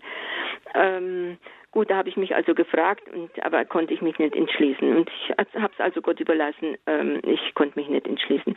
Habe erstmal einen großen Umweg gemacht und bin durch Führung dann irgendwie mal wieder zurückgekommen. Ähm, mal, ja, das war es, glaube ich, einfach erstmal, was ich so mhm. erzählen wollte. Gut, Sie haben ja, ganz, Sie haben ja zwei ganz wichtige Hinweise gegeben, Frau Busch. Einmal das Gebet um die Führung Gottes, um die Begleitung des Heiligen Geistes ist ganz wichtig, dass ich meine Berufung leben und auch für mich klar haben kann. Ganz egal, zu welcher Lebensform diese Berufung mich geführt hat und führt, äh, dieses, diese Bitte, Gott zeige mir den richtigen Weg, Heiliger Geist, sei mein Beistand, geleite mich, Sie können mir glauben, dass das mein tägliches Gebet ist und dass ich nichts tun kann als Bischof und vorher als Priester, ohne dieses Gebet zum Himmel zu schicken. Mhm. Ja. Das ist also ein ganz wesentlicher Hinweis und Sie haben mir wunderbar aus Ihrem eigenen Leben erzählt, Frau Busch, dass Sie durchaus erfahren haben und erfahren, dass dieses Gebet ein guter Leitfaden ist. Ja, und genau, das möchte ich anderen weitergeben. Genau, und dann, und dann haben Sie äh, was Wichtiges benannt. Wenn ich mehr in mir spüre, und da knüpfe ich auch an Herrn Fahle von vorhin an, dann brauche ich ab irgendeinem bestimmten Punkt eine Begleitung. Dann mhm. brauche ich jemanden, der mir hilft, meine Gefühle, meine Gedanken, all das, was in mir aufsteigt, zu sortieren, sonst kann es nämlich manchmal verwirrend und chaotisch werden. Und Sie haben ja wunderbar benannt, dass wir trotz unserer immer dünner werdenden Glaubens- und Klosterlandschaft immer noch solche Inseln haben, wo ich das finde. Nicht? Mhm. Dann muss ich gar nicht sogar jetzt Kloster auf Zeit machen, sondern ich kann manchmal dahin fahren, einfach klingeln und jemand ist dann für mich da. Ich kann mich erinnern, ich habe viele Jahre Exerzitien in einem Benediktinerkloster gemacht und dann saß irgendwie morgens beim Frühstück so ein junger Mann und ich der erzählte einfach, wie er da hinkam, weil ich ihn auch so ein bisschen neugierig fragte. Er sagte, ich bin eigentlich Lkw-Fahrer. Und irgendwann bin ich hier auf der großen Bundesstraße vorbeigefahren und habe dann gesehen, das Schild Abtei. Dann bin ich abgebogen, habe meinen Lastwagen dahingestellt, habe an der Klosterpforte geklingelt und habe gesagt, ich suche Gott. Das hatte ich auch noch nicht gehört. Und offenbar haben die Mönche ihm so ein bisschen bei der Suche geholfen, denn er ist ja offenbar wiedergekommen. Ich weiß auch nicht, was raus geworden ist. Aber äh, solche Menschen suchen und da sage ich jetzt nochmal allen Hörerinnen und Hörern, die jetzt in so einer Situation sind, dass sie sagen, ja, wo finde ich die denn? Immer mal schauen unter Berufe der Kirche. Das gibt die Zentralstelle in Freiburg und ich vermute mal, ich habe es noch nicht nachgeguckt, wer irgendwie Internetzugang hat, der kann darüber ganz, ganz viel ermessen. Sie gehören Neustadt an der Weinstraße so bis zum Speyer, wo unser ehemaliger Weihbischof Dr. Wiesemann ja Bischof ist. Da bin ich sicher, dass es sowas gibt. Und das Ganze gilt flächendeckend für alle Bistümer in Deutschland, Österreich, der Schweiz und wahrscheinlich darüber hinaus. Wer sucht, der findet, um dieses Bibelwort dann wirklich mal äh, nochmal zu missbrauchen. Aber äh, vor allem eines ist wichtig, ich muss den Mut auch aufbringen, so einen Schritt zu tun. Ich weiß selber als junger Mensch, hat es bei mir eine ganze Weile gedauert, bis ich überhaupt mal wagte, das auszusprechen, dass in mir mit 16, 17 der Gedanke war, du könntest Priester werden.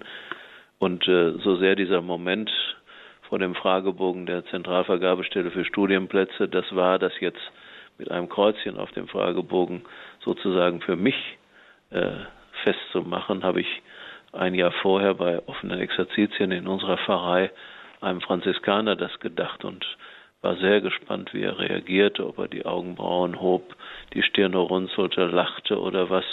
Er hat das gut aufgegriffen und mir damit Mut gemacht, diesen Gedanken weiter zu durchbeten.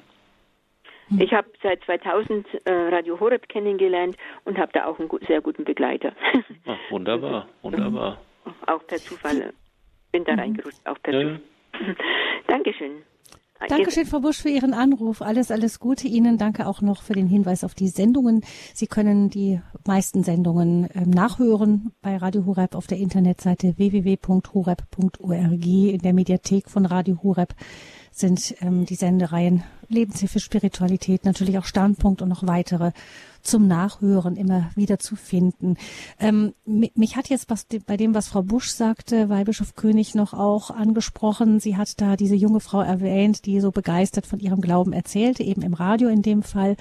Aber es ist ja auch so, dass ähm, dass das ganze Christentum so angelegt ist, dass es irgendwie wie ansteckend ist, wie eine ansteckende Krankheit. Man holt sich den Virus, ähm, wenn andere Leute eben ansteckend sind. Es hängt also, Berufung hängt auch sehr davon ab, wie wir wirklich das leben. Ja. Den Glauben leben. Genau. Wir sind ja leider in Deutschland im Moment in so einer umgekehrten Situation, dass all die negativen Schlagzeilen, die jetzt ja auch wirklich bedrängend sind und wo wir als Kirche uns schamvoll an die Brust schlagen müssen, dass das alles passiert ist mit Missbrauch und mit geistlichem Missbrauch und mit all dem, dass das ja so ein, eine Decke darauf gelegt hat über all das, was eigentlich auflodern möchte und zur Begeisterung mit äh, beitragen will. Wir dürfen nicht vergessen, dass das die eine, die sündhafte und menschliche Seite der Kirche ist, aber dass das bei weitem nicht ersticken kann, was von Gottes Seite her an Glaubensfreude und an der Vitalität des Evangeliums lebendig bleibt. Und da braucht es tatsächlich Menschen, das sagen Sie ganz richtig, Frau Fröhlich, die bei allem Anerkennen dieser Schuld, aber eben mehr der göttlichen Gnade vertrauen und sagen, wir erfahren in unserem Leben, wie Gott mächtig ist, wie er uns selber aus Sünden immer wieder herausholt, wenn wir uns ihm anvertrauen und wir glauben ganz fest, dass die Kirche eben tatsächlich oder dass der Herr der Kirche nicht Menschen sind, sondern eben Jesus Christus äh, als derjenige, der immer wieder auch gerade in solchen krisenhaften Zeiten so eine Wende herbeiführen kann zum Guten. Ich erlebe, ich war jetzt letzte Woche in Ecuador mit einer Kommission von Adveniat und wir sind da venezolanischen Flüchtlingen begegnet, Indigenen am Rande des Amazonasgebietes, haben mit Leuten gesprochen, die ein großes Netzwerk aufbauen, um diese grüne Lunge der Welt und die Menschen, die da leben und oft keine Stimme haben, zu schützen. da habe ich wieder erlebt, was die, das Evangelium für eine Kraft entfaltet, bis eben in so ganz konkretes Tun hinein. Und all diese Menschen sagen, wir leben aus der Eucharistie, aus der Heiligen Schrift, aus dem Miteinander und Austausch als Christen. Ruf, Beruf, Berufung, Könige, Priester und Propheten in der Welt von heute ist das Thema in dieser Standpunktsendung. Wir hören jetzt noch etwas Musik, aber wir freuen uns auch, wenn Sie weiterhin rege anrufen. Unter der 089 517 008 008 können Sie direkt mit Weihbischof Matthias König vom Erzbistum Paderborn sprechen. 089 517 008 008.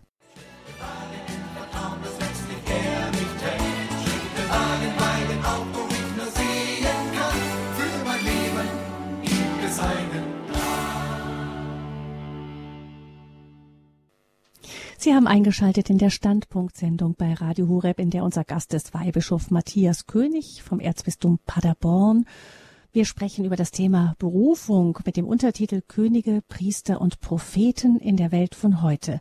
Wenn Sie Fragen zum Thema Berufung haben und gerne mit Weihbischof König sprechen möchten, dann können Sie in dieser Sendung anrufen unter 089 517 008 008.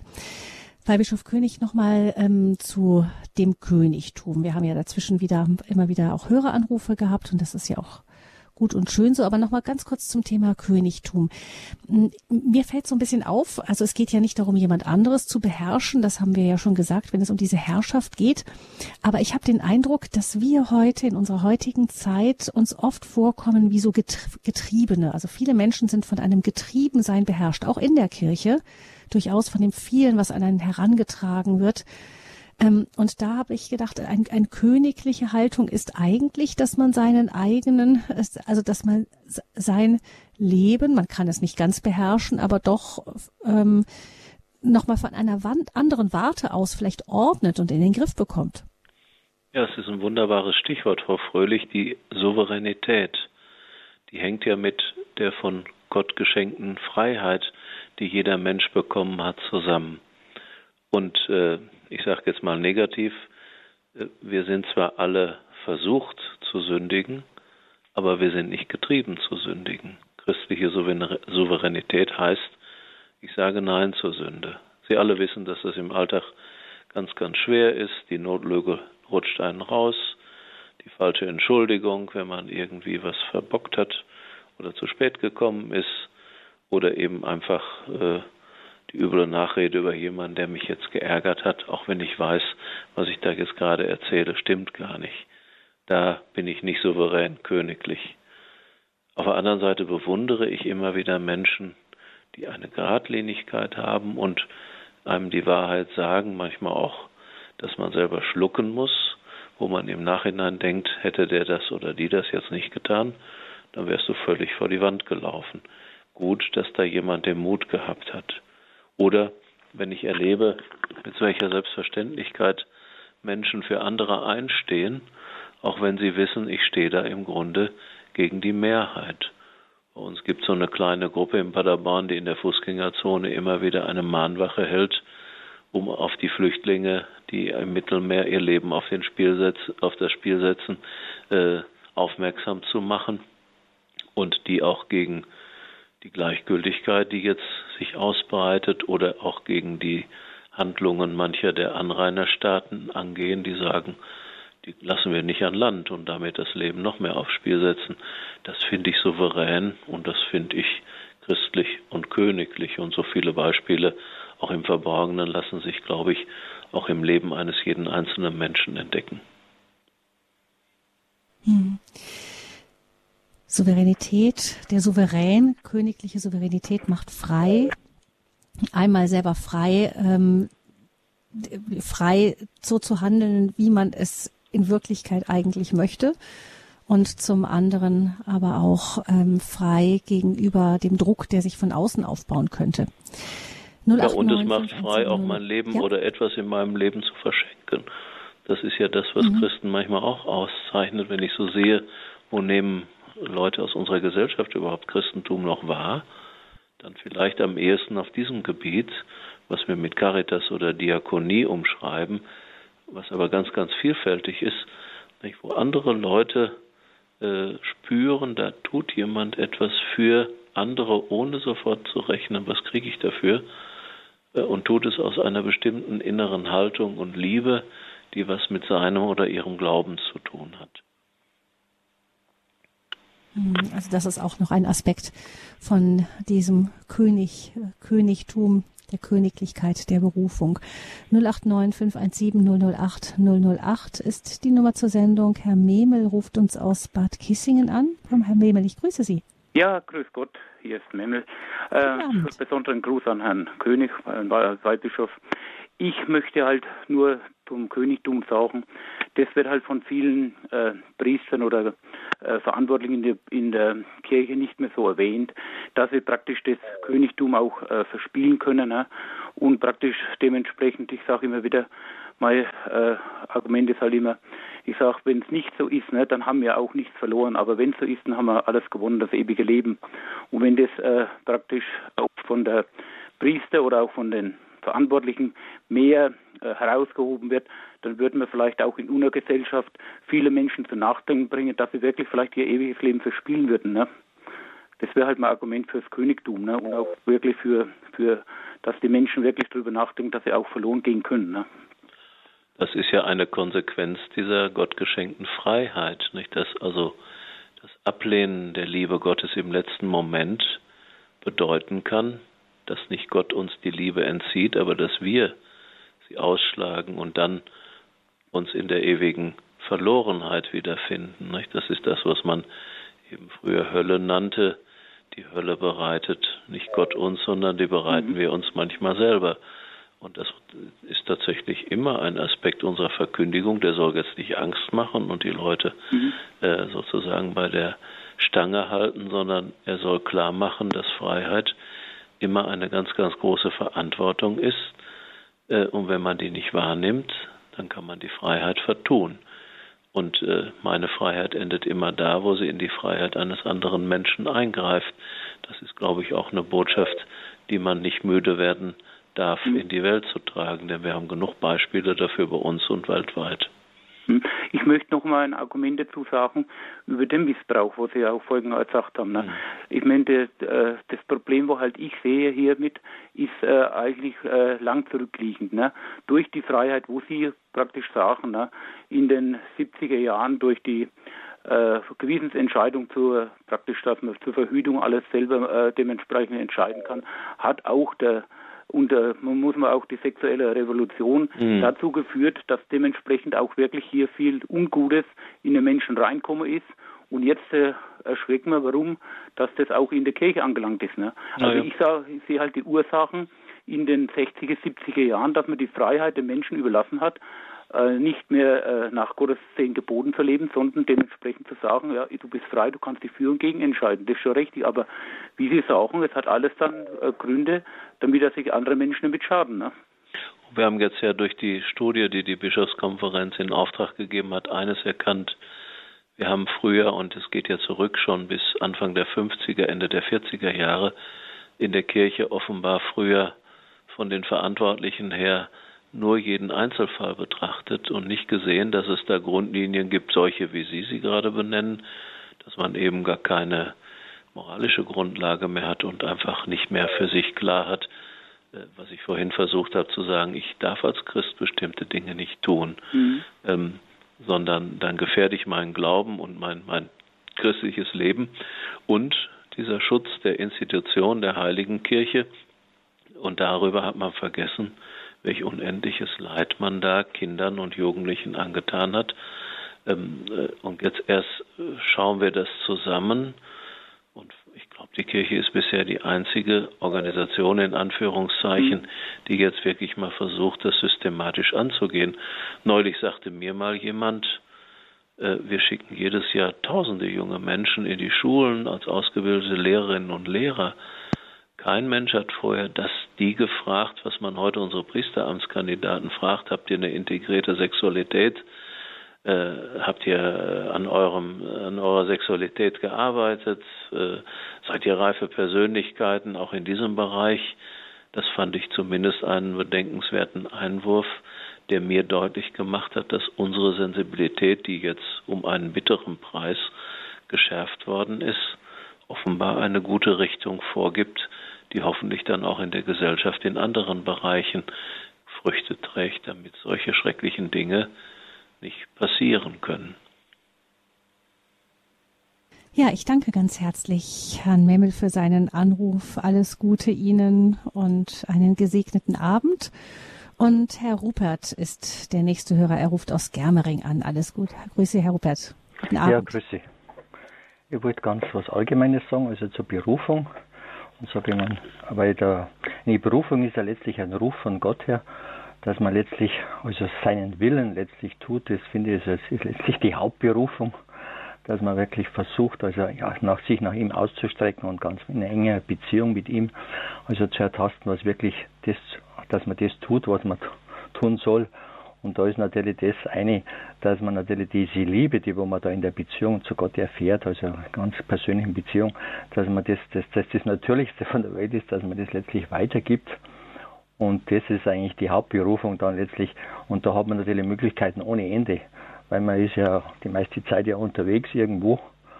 Und wenn man das versucht, also mit Leuten, da ist eigentlich gar nicht schwierig, da ich sagen, mit Leuten ins Gespräch zu kommen, weil natürlich die tiefste Sehnsucht der Menschen ist ja die nach Liebe. Und wer sehnt sich nicht nach Liebe? Und wenn ich sage zum anderen zum Beispiel, er sehnt sich nach tiefster Liebe, das spüre ich bei jedem Menschen. Und deswegen gehen wir eigentlich im Grunde genommen alle recht.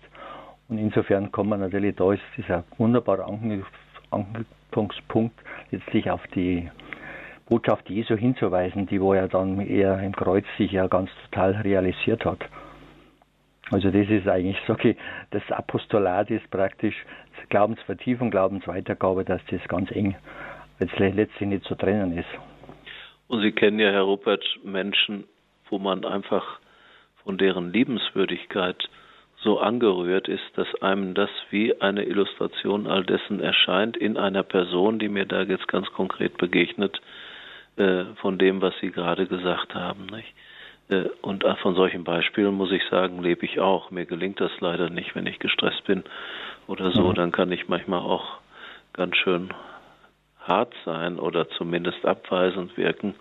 Oder wenn ich verunsichert bin, dann merken die Leute das. Aber es gibt so Leute, die haben diese grundsätzlich liebenswerte Art, wo wir dann denken, Gott gibt mir doch ganz, ganz viel davon mit, denn genau dann entspreche ich meiner grundsätzlichen Berufung, die Liebe, die in Jesus Christus Mensch geworden ist, vor der Welt zu bezeugen und in die Welt zu tragen und sie sozusagen von Herz zu Herz weiterzugeben. Wenn Sie so ein Mensch sein können, dann seien Sie Gott dankbar und versuchen Sie es weiterhin. Das ist tatsächlich die Grundberufung, die wir haben. Ja, genau.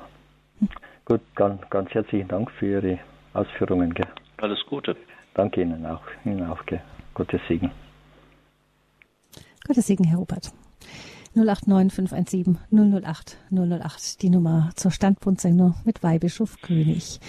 Weihbischof König, ich würde gerne doch mal auf dann auf den dieses zweite diese zweite Gestalt, die mit der Berufung zusammenhängt, noch eingehen, der Priester. Auch das, ähm, Sie haben uns ja doch Eingangs auch noch einiges dazu gesagt. Ähm, der Priester, ich denke, dass der für Christen, die so einen Glaubensweg tiefer gehen, auch irgendwo mit dem Opfer zusammenhängt. Ja, zunächst einmal ist es ja das, was das letzte Konzil, das Zweite Vatikanische Konzil, wiederentdeckt hat, nämlich mit der Taufe habe ich Anteil am Priestertum Jesu Christi und das ist eben das, was wir das allgemeine Priestertum aller Gläubigen nennen. Das ist ja das, was äh, in der Reformation Martin Luther sehr betont hat, weswegen dann in der katholischen Reaktion darauf man das ganz vernachlässigt hat. Äh, aber diese, dieser Aspekt, und da sind wir eben wieder bei Berufung, jeder Christ und jede Christin hat seit der Taufe die Fähigkeit, die Möglichkeit und die Aufgabe, in den Lobpreis Gottes einzutreten. Ähm, das ist eine ganz, ganz wirkliche Entdeckung und ich kann aufgrund meiner Taufberufung an anderen priesterlich handeln. Das ist das, was Herr Rupert gerade meinte, indem ich alleine schon Liebe weitergebe, die ich von Gott empfange. Das ist ja ein urpriesterlicher Auftrag, Das Opfer Christi, das wir dann in der Eucharistie feiern, hat hier tatsächlich als tiefsten Grund und Inhalt die Liebe, die eben in dieser Lebenshingabe Jesu für uns ganz, ganz konkret und deutlich wird auf erschreckende Weise. Das ist ein blutiges Opfer am Kreuz, aber dann auch wieder auf ganz hoffnungsvolle Weise, weil das Opfer am Kreuz sich ja in der Auferstehung erst wirklich vollendet. Sonst wäre es sinnlos geblieben, wenn Christus nicht auferstanden ist, wäre, so schreibt der Apostel Paulus ja im 15. Kapitel des ersten Korintherbriefes, dann wäre unser Glaube nichts. Und ähm, deswegen äh, darf ich dann als Getaufter und als Getaufte, wenn ich die Eucharistie mitfeiere, ähm, auch diesen priesterlichen Dienst des geweihten Priesters mittragen durch mein Beten, durch mein Zuhören, durch mein Mitsingen, durch mein inneres Mitvollziehen. Ähm, es braucht zur Eucharistie den geweihten Priester, aber mein allgemeines Priestertum als Getaufter und als Getaufter äh, ist da eben auch ganz, ganz wichtig, damit das Ganze sich zum Heil der Welt entfalten und weiterwirken kann. Mhm. Wir haben ja unter unseren Hörern auch viele, die auch leidend sind, im, im, vielleicht im Bett sind, alleine ja, sind, einsam ja. sind. Da kann diese allgemeine Priestertum, diese Berufung, diese priesterliche Berufung auch dem Menschen, gerade einem leidenden Menschen, auch noch eine ungeheure Würde auch noch schenken, ähm, weil weil in in diesem Opfer Christi ja auch wirklich ja im Grunde alles noch irgendwie Sinn macht, auch das, was vielleicht in der Welt sinnlos erscheint. Paulus schreibt ja, freut euch, dass ihr Anteil an den Leiden Christi habt. Es freut sich natürlich keiner, wenn er leiden muss oder sie. Aber er sagt damit, euer Leiden ist nicht sinnlos, sondern ihr seid mit Christus verbunden in einer Weise, wie das eben vielleicht ein Gesunder nicht spüren will. Denken Sie an die großen Heiligen, die eben dieses Leiden bis in die Körperlichkeit, wenn Sie an die Stigmatisierung denken, da ist Therese von Connersreuth ein Beispiel, Anna Katharina Emmerich oder wenn Sie weiter zurückgehen, der heilige Franz von Assisi, der auf dem Alvernaberg die Wundmale Christi empfing. Ähm, die wussten sich also so intensiv mit dem leidenden Christus verbunden, dass sie ihm eben äußerlich auch ähnlich wurden. Und das Ganze aber nicht, um da ein Spektakel zu veranstalten oder um äh, die Wundersucht der Menschen anzuheizen, das geschah natürlich auch, sondern um deutlich zu machen, die Liebe Gottes in Christus wirkt durch bestimmte Menschen in euren Alltag hinein, durch Menschen, die Tür an Tür mit euch leben. Und den vielen Schwerkranken kann ich im Grunde nur danken, dass so viele ihr Leiden annehmen aus dieser Opfergesinnung und dass sie etwas tun, was eigentlich in unserem christlichen Glauben immer ein ganz, ganz wichtiger Gedanke ist. Ich kann stellvertretend für andere das, was mir widerfährt, aufopfern. Das heißt, ich kann es Christus hinhalten und sagen, nimm mein Leiden, von dem ich eben fest überzeugt bin, äh, dass es nicht sinnlos ist und lass, lass das, was ich hier jetzt dir hinhalte, anderen zugutekommen. Es gab in Frankreich die Mystikerin Marthe Robin, eine äh, junge Frau, die ganz, ganz früh schon ans Bett gefesselt war und eigentlich nichts tun konnte. Sie konnte sich nicht bewegen und nichts. Aber die war von einer solchen inneren Christusverbundenheit bis hin, dass ihr mystische Schau geschenkt wurde, dass die Menschen in Scharen zu ihr kamen, weil sie spürten, bei diesem Menschen kann ich abladen, die nimmt das mit in ihr Leiden hinein und hält es praktisch durch Christus dem Vater hin. Und ich kann ganz viel mitnehmen an Ermutigung, weil sie selber eben aus dieser Christusbeziehung eine unendliche Kraft entfaltet, äh, die wirklich dann wie so ein Durchgangskanal Gottes zu mir ist. Also stellvertretendes Leiden, das ich anderen im Gebet zu widmen kann, damit die aus dem, was ich ertrage im Leiden, und das kann man natürlich immer nur stotternd sagen, weil wer wirklich leidet, der weiß, das ist eine fürchterliche Sache, die mein Leben einschränkt, aber ich kann damit aus meinem christlichen Glauben heraus anderen Gottes Gnade erflehen. Und das ist auch Opfer. Das ist ein wirklich priesterlicher Dienst, zu ja. dem wir dann auch berufen sein können. Schauen wir nochmal auf das Prophetenamt, dann, das auch ja, manchen Menschen haben ja da eine besondere Begabung. Mhm. Auch es gibt ja auch gerade, im, ich denke mal so in den Kreisen der charismatischen Erneuerung ist das nochmal wieder neu entdeckt worden, mhm. auch als eine Gabe, die Gabe der Prophetie. Ähm, was würden Sie denn sagen, ist, also Menschen, manche Menschen haben so eine besondere Gabe beschenkt, ja. geschenkt bekommen und da ist es dann auch wirklich ganz eindeutig. Ja. Ähm, aber wie würden Sie sagen, ähm, zu einem Christen, so diese, diese Grundgabe, die wir alle haben als Christen, Propheten zu sein, ähm, wo, wo, wo können wir die spüren, wo können wir die erfahren? Die muss ja erst einmal einen Wurzelgrund haben und das ist sicherlich die Heilige Schrift wenn ich da versuche, wirklich immer wieder zu überlegen, was kommt mir aus der Heiligen Schrift als Wille Gottes entgegen. Das muss ich tatsächlich ja immer wieder kauen. Es gibt ja die geistliche Schriftlesung, wo das so ein äh, Grundgedanke ist, das Ruminare, das Wiederkauen der Worte, bis sie sozusagen endlich süß werden, so wie so ein Stück Brot, das trocken ist im Mund, so lange gekaut werden muss, bis das so ganz durchgespeichelt ist und dann auf einmal schmeckt. Ähm, das ist eine lebenslange Aufgabe. Ich merke das bei mir auch. Vieles ist mir sehr vertraut und das überhöre ich dann. Und manchmal, wenn ich es mal in einer anderen Übersetzung höre, stocke ich auf einmal und spüre, ach ja, das ist ein Aspekt, den habe ich bisher zwar gewusst, aber jetzt höre ich ihn nochmal, nimm ihn mit in dein Leben. Also das äh, als Wurzelgrund für das Prophetische. Dann das Gebet, ich staune, wenn ich Menschen begegne, die wirklich in den kleinsten Entscheidungssituationen ihres Lebens erst einmal sich an Gott rückbinden und ihn bestürmen, dass er durch den Heiligen Geist ihnen den richtigen Weg zeigt. Und ich erlebe es ja selber, wenn ich das tue, dass auf einmal mir Türen aufgemacht werden, die ich überhaupt nicht gesehen habe, dass da Wände weichen, wo ich dachte, sie sind undurchdringlich oder dass mir Wege aufgetan werden, die ich alleine nie gefunden hätte. Und dann kann ich eben auch für andere prophetisch werden. Das heißt, ich kann die Anliegen anderer mit ins Gebet nehmen und ähm, das ist wieder eine priesterliche Aufgabe, klar, aber kann dann aus dem, was mir manchmal im Gebet kommt und im Nachdenken, wenn mich jemand dann fragt, so einen Hinweis geben, versuche es mal in diese Richtung. Man muss immer vorsichtig sein mit Ratschlägen, das ist ganz klar. Äh, aber manchmal hilft das jemandem zu sagen, ach ja, so habe ich das noch gar nicht gesehen. Ich probiere es mal. Und manchmal kommt dann die Rückmeldung, das war genau richtig.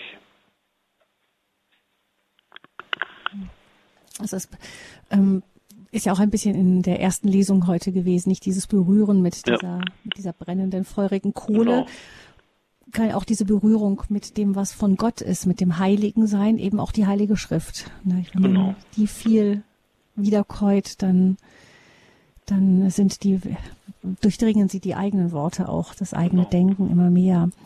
Ich und Sie haben ja richtig, Sie haben ja, ja, Entschuldigung, Frau Furch, Sie haben ja auch gesagt, es gibt ja, ja.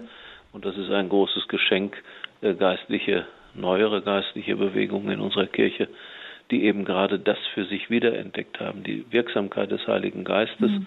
das Prophetische, was er in Menschen weckt, wie charismatische Gemeindeerneuerung oder viele andere dann auch fast schon ordensähnliche Gemeinschaften.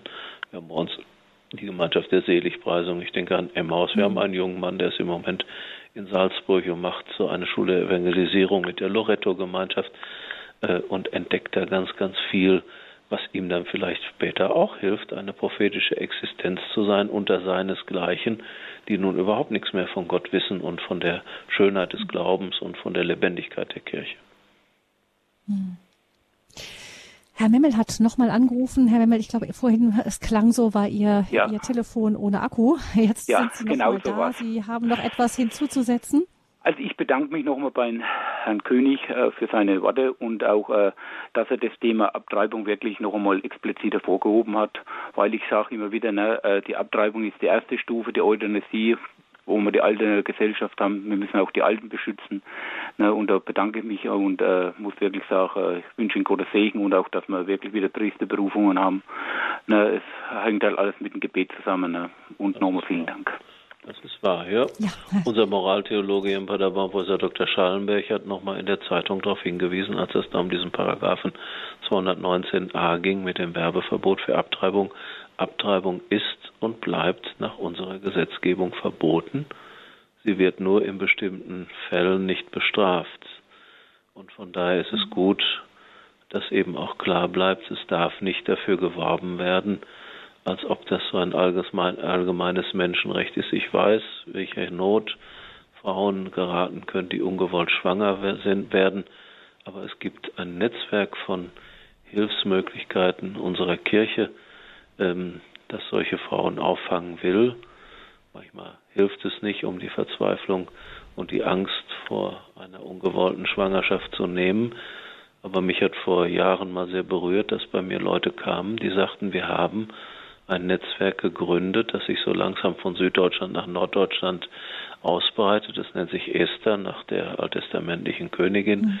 wo Frauen aufgefangen werden, die manchmal erst Jahre nach der Abtreibung mit einem großen Trauma da stehen und sagen, ich habe mein Kind umgebracht und die nicht damit fertig werden und psychische Schwierigkeiten bekommen. Da habe ich auch gedacht, wie prophetisch, dass jemand mal wagt, gegen alle politische Korrektheit zu sagen, das ist etwas, was Menschen traumatisiert zurücklässt, aber wir sind für diese Menschen da und versuchen mit ihnen aus dem Glauben, aus dem Gebet Wege der Heilung zu finden. Ja, also es wird von der Not gesprochen, die dadurch entsteht, durch eine ungewollte Schwangerschaft entsteht, aber wenig wird gesprochen von der Not, die eben durch eine Abschreibung auch ja. vielfach entsteht. Hm. Dann kommen wir zu einem letzten Hörer in dieser Sendung. Er ruft uns an, ohne seinen Namen zu nennen. Ich grüße Sie. Guten Abend. Guten Tag. Ich ja, hätte mal zwei Fragen an den Herrn Weihbischof. Äh, es geht mir noch um diese Priesteramtskandidaten. Äh, Sie sprachen von einer, es wurde geprüft unter anderem äh, nach einer integrierten Sexualität dieses Menschen. Wenn nun aber dieser Mensch jetzt ganz offen bekennt, nein, ich habe keine Freundin, ich finde keine, partout nicht, was äh, antworten Sie dem? Und meine zweite Frage ist mit diesem Sühneleiden. Das heißt, auch Christus hat alles für uns getan. Deshalb ist mir dieser Sühnegedanke fremd und bleibt mir auch fremd. Also ich will davon nichts wissen, sage ich jetzt mal. Ich würde das gar nicht für mich in Anspruch nehmen, dass ich nun durch ein Gebet, in dem ich meine Krankheit, sage ich jetzt mal, äh, äh, jetzt, jetzt also Gott aufopfere und damit einem anderen zum, äh, zum Seelenheil helfe. Das äh, Mhm. Würde ich nicht sagen. Das ist eine wichtige Frage. Wichtige Frage. Vielleicht hören wir da mal ganz kurz zu. Erst mal ganz kurz. Ähm, äh, ich glaube, ich, wenn ich richtig verstanden habe, Herr Weihbischof, wie, wie prüft man denn die sexuelle Integrität eines jungen Menschen äh, oder eine, ja. eines Mannes, der sich da meldet? Äh, man kann ja nicht von ihm ja, verlangen, dass er ja, mit einer Freundin anrückt. Mhm. ich kann Ihnen da jetzt detailliert auch keine Auskunft geben, weil ich nicht in der Priesterausbildung bin, aber ich weiß, dass in unserem Priesterseminar mit den Kandidaten sehr viele Gespräche geführt werden da geht es dann natürlich nicht nur um Sexualität, das alles nur darauf äh, eng zu führen, wäre ja doch, glaube ich, ein bisschen äh, tatsächlich dann äh, arm. Sondern es wird geschaut, jemand will in diesem Beruf sich auch später Menschen öffnen und aussetzen und dazu muss er bereit sein. Und wenn er da aus irgendwelchen Gründen nicht bereit ist oder wenn eben seine sexuelle Prägung oder Nichtprägung da im Wege ist, dann muss man ihm helfen zu sagen, dann geht's nicht.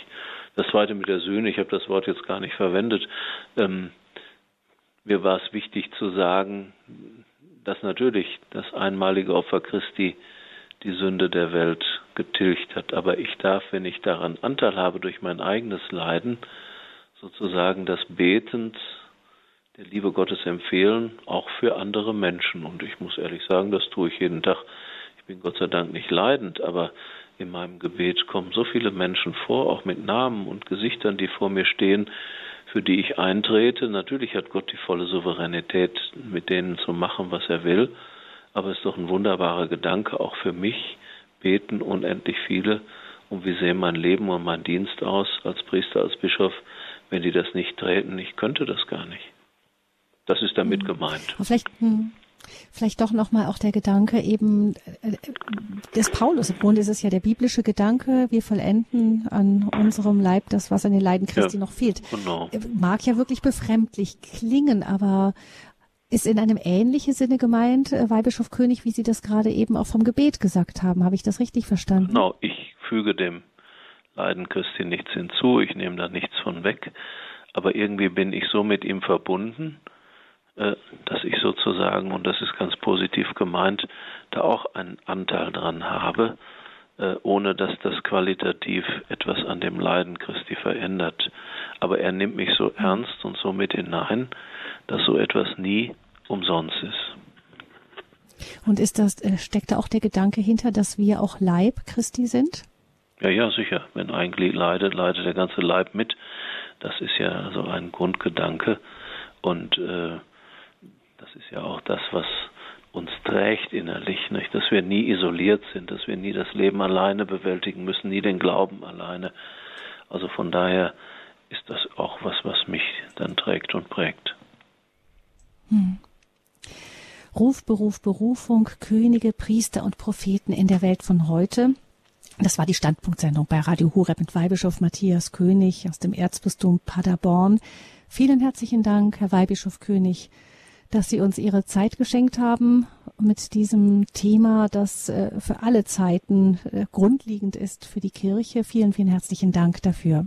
Ich wünsche Ihnen ich und auch allen Hörern, ja, ich wollte gerade sagen, ich wünsche Ihnen und allen Hörerinnen ja. und Hörern ganz, ganz viel Segen und Freude an der Berufung zum Christsein. Das ist, glaube ich, das Entscheidende. Mhm. Mhm. Ja, danke auch den Hörern und Hörerinnen, die so zahlreich mitgesprochen haben. Ich verabschiede mich von Ihnen allen, wünsche einen gesegneten Abend. Mein Name ist Gabi Fröhlich. Weihbischof Matthias König wird uns dann zum Abschluss noch seinen Segen mit auf den Weg geben und in diesen Abend, in diese Nacht hinein. Der Herr sei mit euch.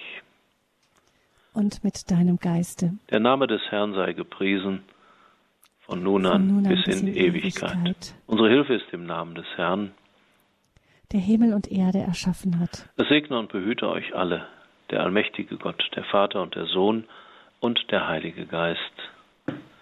Amen. Amen. Gelobt sei Jesus Christus. In Ewigkeit. Amen.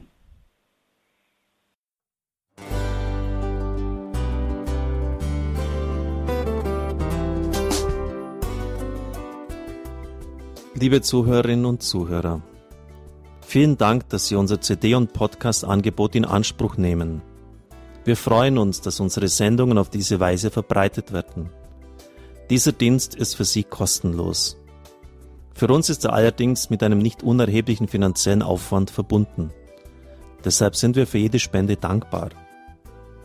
Alle Bankverbindungen unserer Spendenkontos können Sie über unsere Homepage horeb.org unter dem Menüpunkt Spenden einsehen. Dort besteht auch die Möglichkeit, online zu spenden. Natürlich nach den neuesten Sicherheitsstandards. Sie können diese Informationen auch bei unserem Hörerservice unter der Telefonnummer 08328 921 110 erfragen. Ich wiederhole die Rufnummer 08328 921 110. Vergelt's Gott für Ihre Unterstützung. Ihr Pfarrer Kocher.